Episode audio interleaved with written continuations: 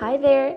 Today I'm gonna tell you about one of my favorite and funniest moments in my life. Well, one of my most interesting and favorite moment was when I was in Toronto last summer. I went to an English school all summer with my two best friends, Grecia and Kiko.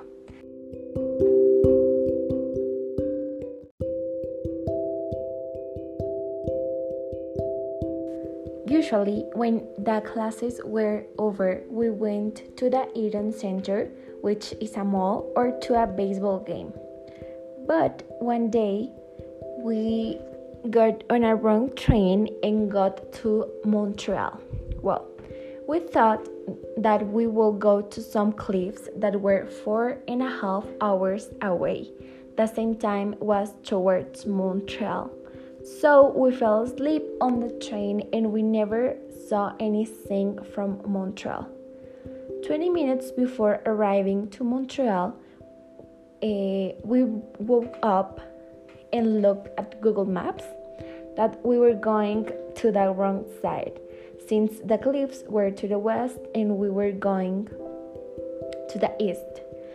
Then, when we asked the stewardess where the train was going, she told us that we were about to arrive in Montreal.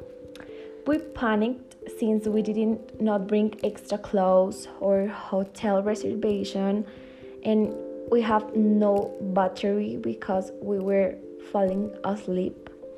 So when we arrived there, we decided to go to eat and to talk about the situation and we decided to stay a week and enjoy since we were already there. So we lived the moment and we went thought throughout every street and every walk to the corner of this city.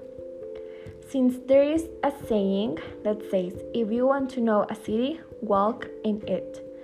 So, the funniest thing about this history is that we never told, our, told to our parents.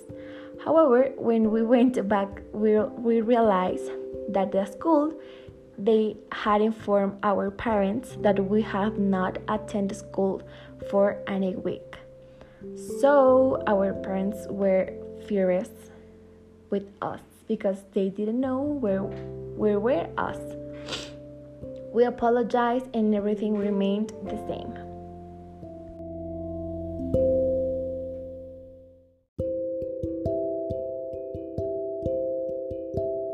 Regarding the school, we spoke with a Latin supervisor and we explained it, this to her. She understood it all and she justified the absences.